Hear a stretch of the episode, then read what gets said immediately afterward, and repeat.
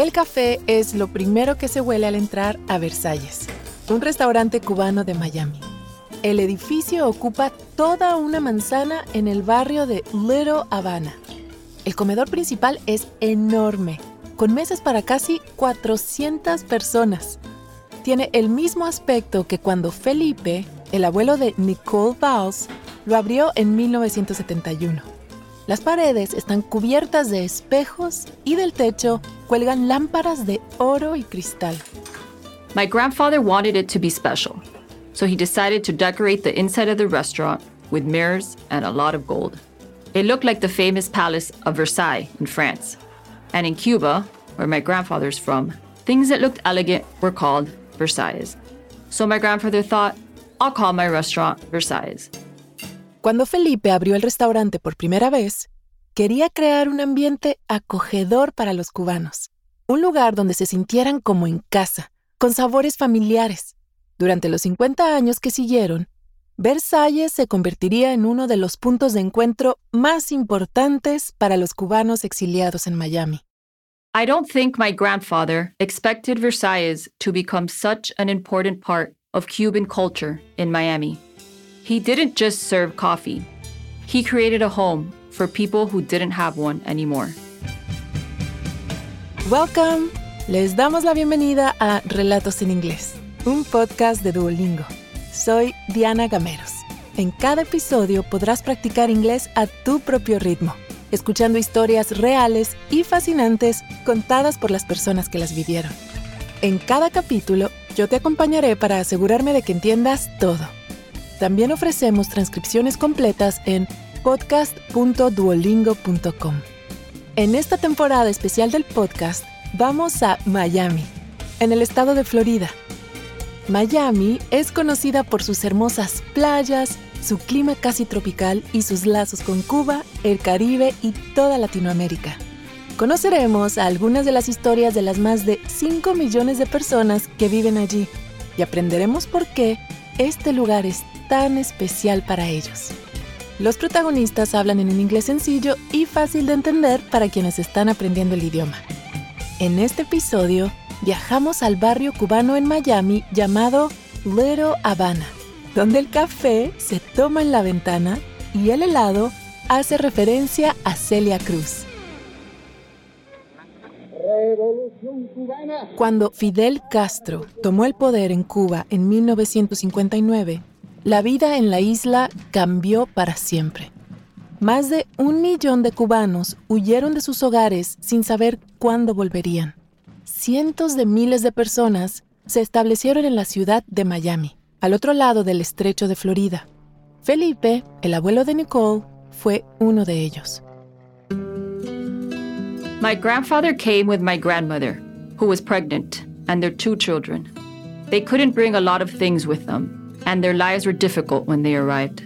They tried to rent an apartment, but there were signs in the windows that said, no children, no animals, no Cubans. That was a hard time in their lives, and for many Cubans in Miami at the time. Pero Felipe tenía una ética de trabajo muy fuerte.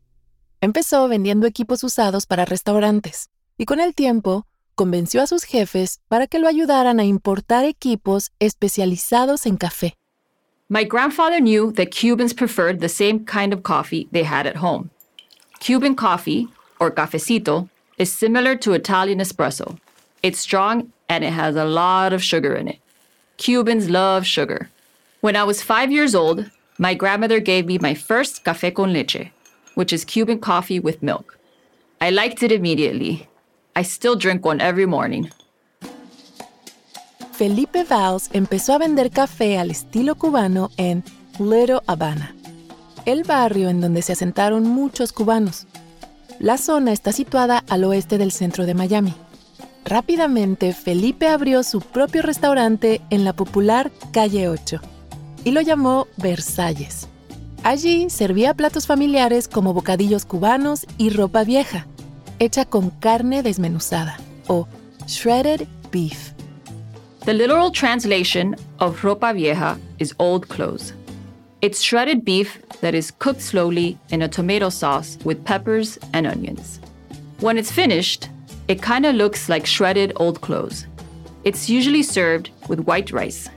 And the Cuban sandwich is made with sweet ham, roasted pork, and Swiss cheese on special Cuban bread. We even make our own bread here in the bakery.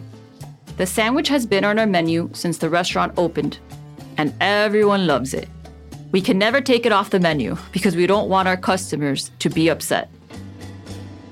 El menú del Versalles es legendario, pero la parte más famosa del restaurante está afuera, incluso antes de la entrada. Se llama La Ventanita y está situada justo a la derecha de la entrada principal. Es una parte esencial de la cultura del café cubano en Miami. My grandfather had an idea. He made a window on the side of the restaurant that moved up and down. He called it a ventanita. When customers walked up to the window, someone opened it to take their orders and give them their food. And the rest of the restaurant stayed cool in the Miami heat. I don't think he knew the ventanita was going to be so popular.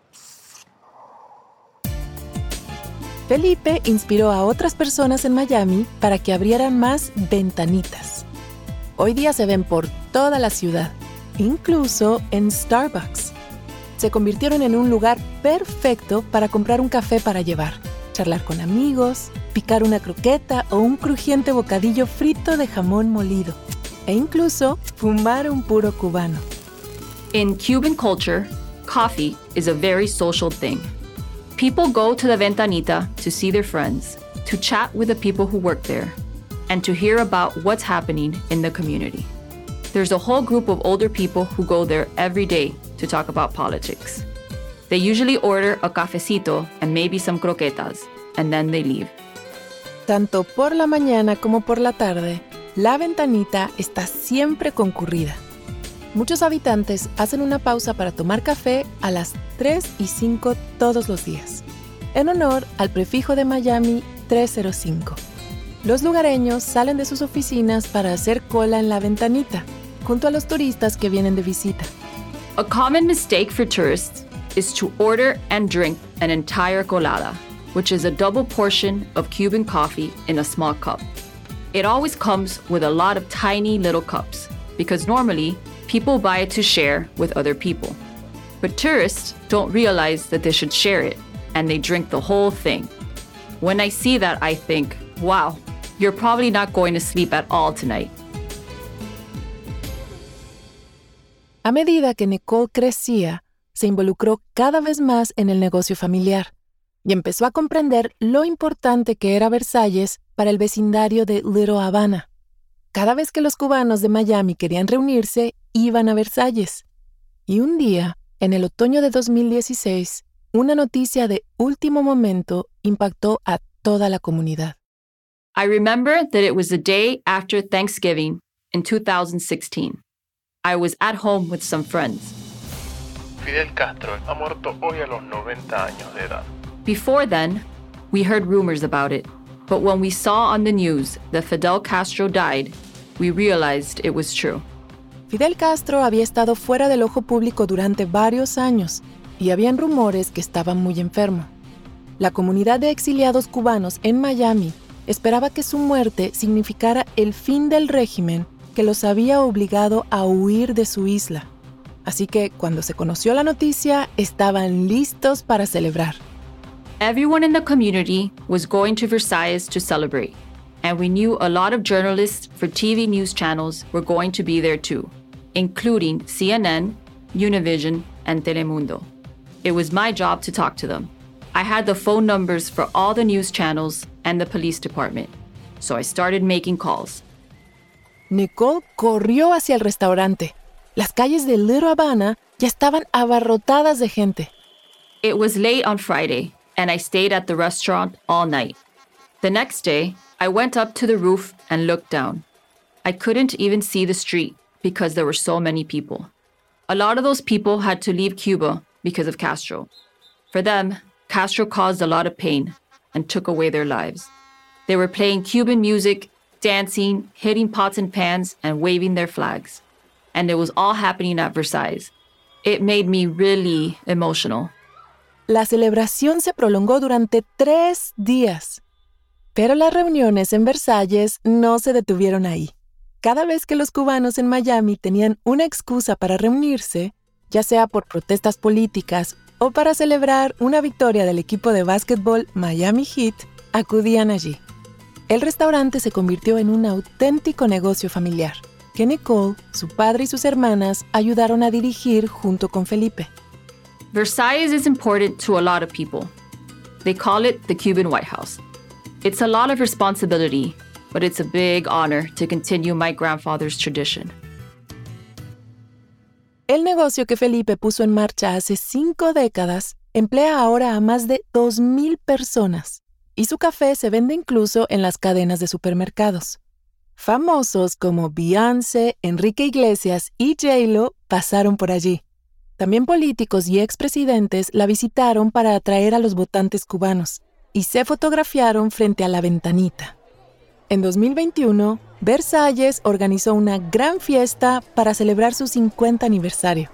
Incluso instalaron una rueda de la fortuna o Ferris wheel en el estacionamiento. We had a Ferris wheel and musicians played all day.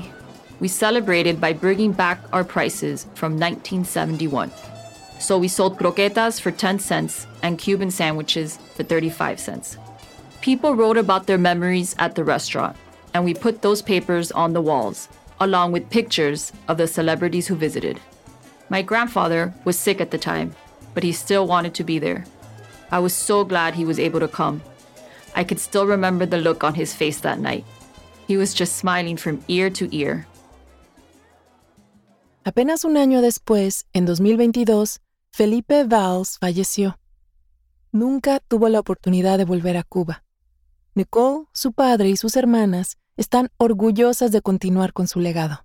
Incluso algún día esperan abrir un Versalles en La Habana para honrar su memoria.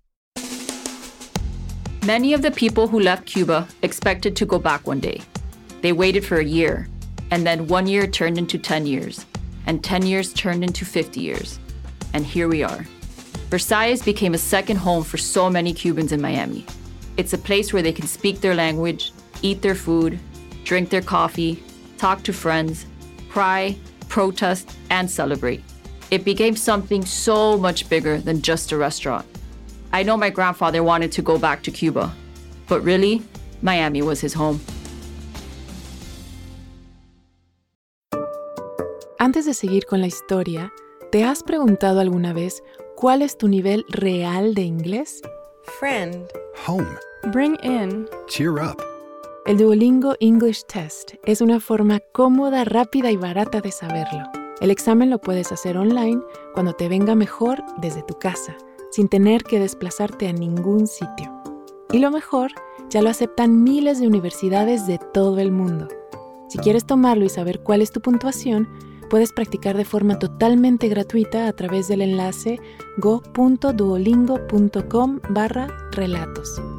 Otra vez, go.duolingo.com barra relatos.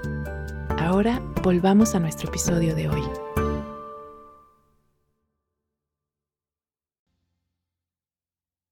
Nuestra siguiente narradora, Susie Bache, nació en Little Havana a finales de la década de 1960. Su escuela preescolar estaba justo donde ahora se encuentra el estadio de béisbol Marlins Park. Durante su infancia, tenía una vista privilegiada de la vida cotidiana de la Calle 8, la calle principal de Little Havana. Calle Ocho has a great history. When Cubans first came to Miami, it was a really busy street. There was a lot of energy there. People were always outside talking, smoking cigars, and having coffees together at a little ventanita. Por las tardes, los hombres cubanos se reunían a jugar al dominó en un lugar llamado Domino Park, una pequeña plaza arbolada junto a la calle 8, donde pasean gallos o roosters libremente. Por la noche, el cartel de neón que colgaba sobre el histórico teatro Art Deco Tower iluminaba toda la calle. My grandparents said that it really felt like you were in Cuba. There were roosters walking around everywhere, and you could always hear Cuban music playing somewhere in Little Havana. Pero cuando Susie creció, vio cómo la calle 8 fue empeorando. In the 80s and 90s, it wasn't a nice place. Parts of Miami had big problems, and people in Little Havana started moving out of the city. There were lots of empty stores everywhere, so it almost looked like no one lived in the neighborhood.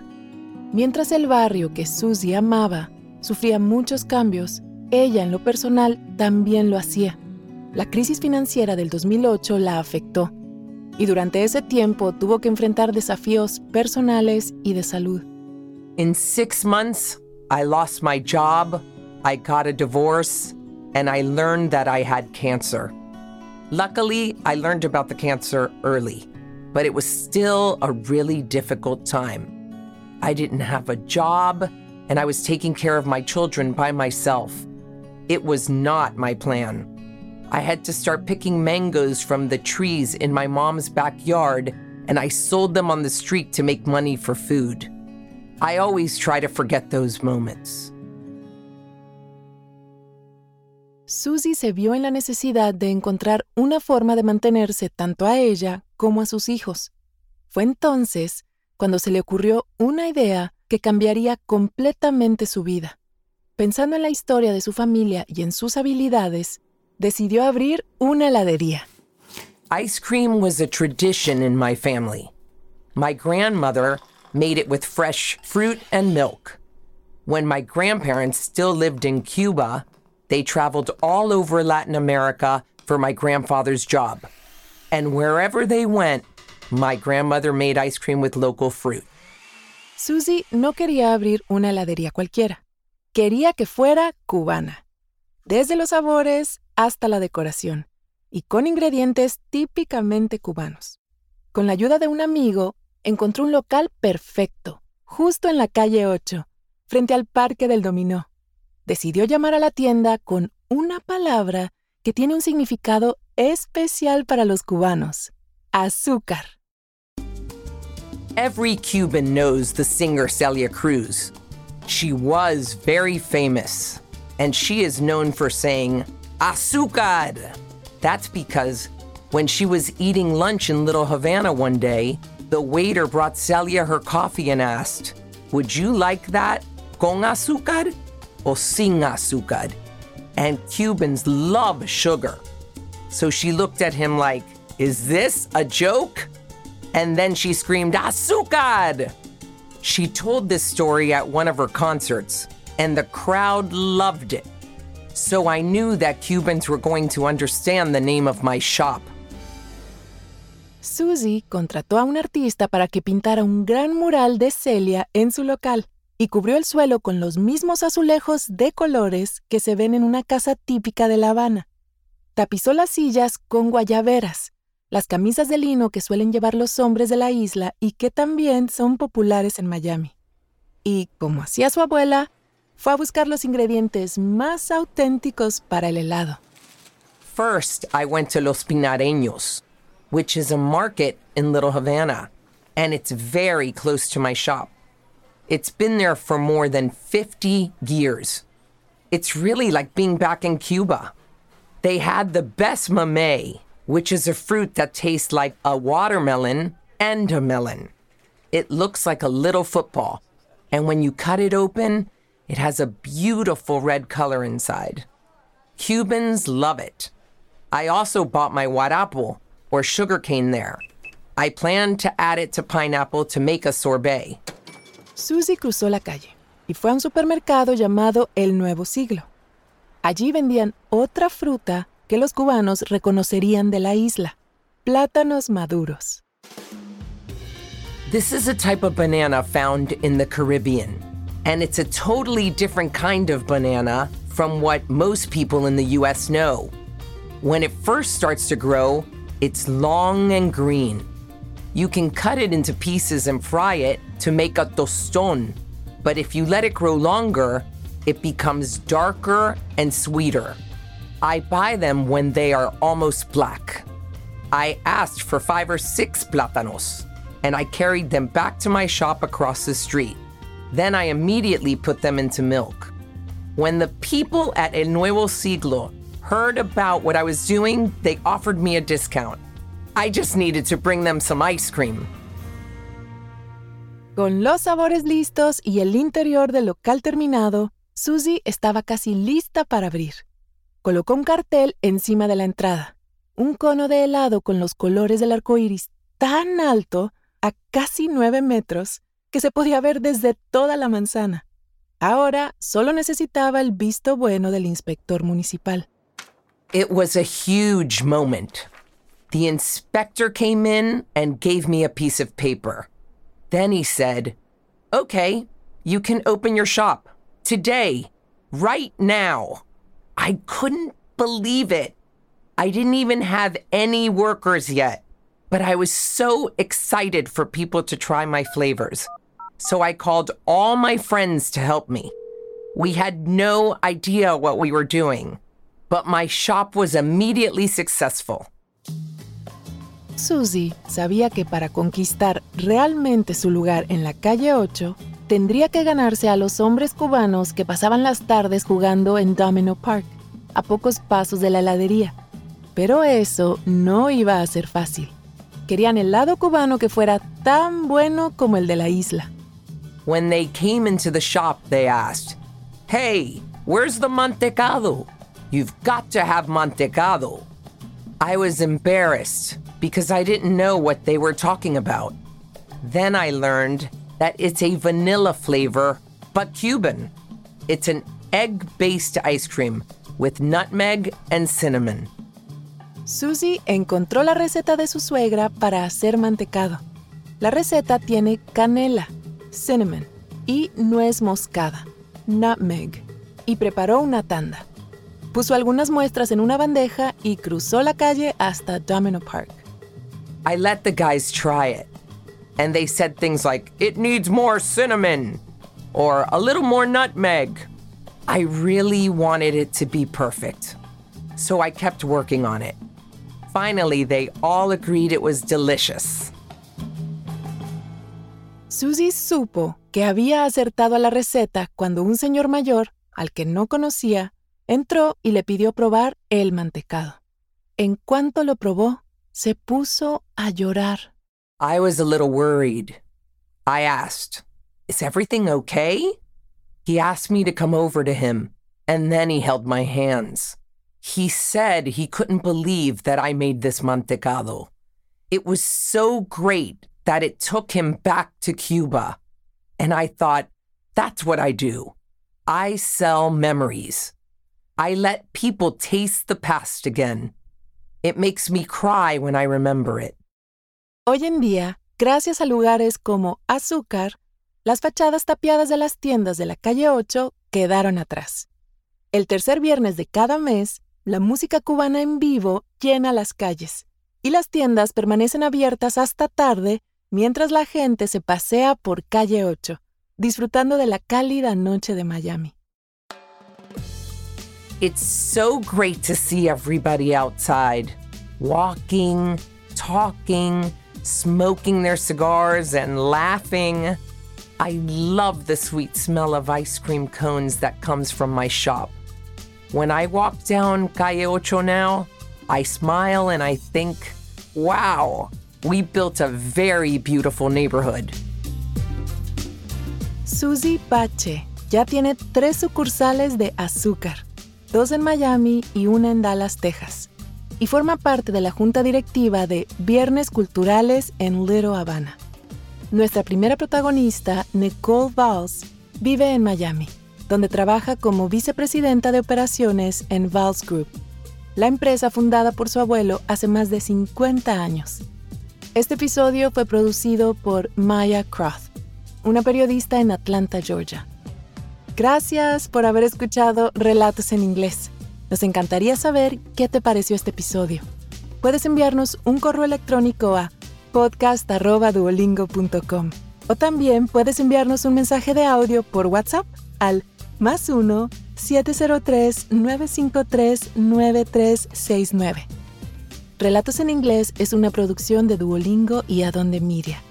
Puedes encontrar el audio y una transcripción de cada episodio en podcast.duolingo.com. También puedes seguirnos en Spotify o tu plataforma preferida. Yo soy Diana Gameros. Thank you for listening.